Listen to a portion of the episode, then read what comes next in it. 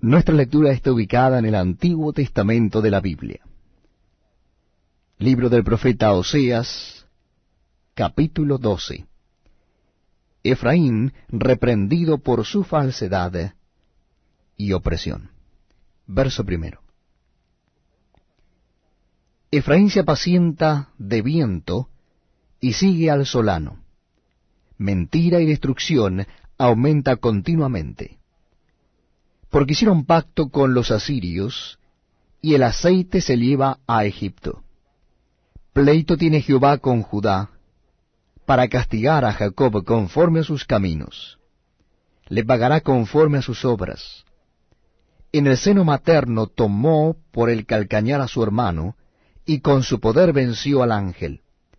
Venció al ángel y prevaleció.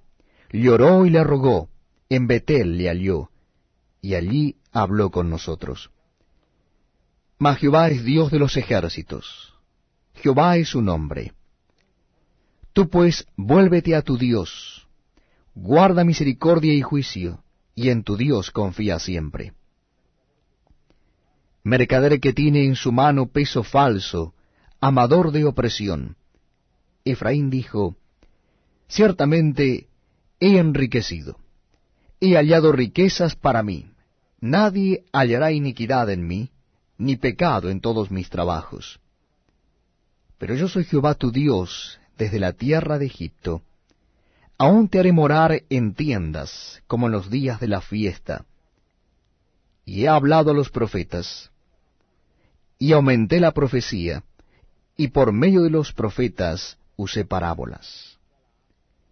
¿Es Galaad iniquidad? Ciertamente vanidad han sido.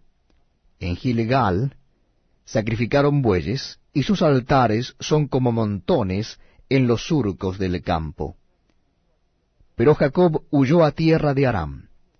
Israel sirvió para adquirir mujer, y por adquirir mujer fue pastor. Y por un profeta Jehová hizo subir a Israel de Egipto, y por un profeta fue guardado. Efraín ha provocado a Dios con amarguras. Por tanto, hará recaer sobre él la sangre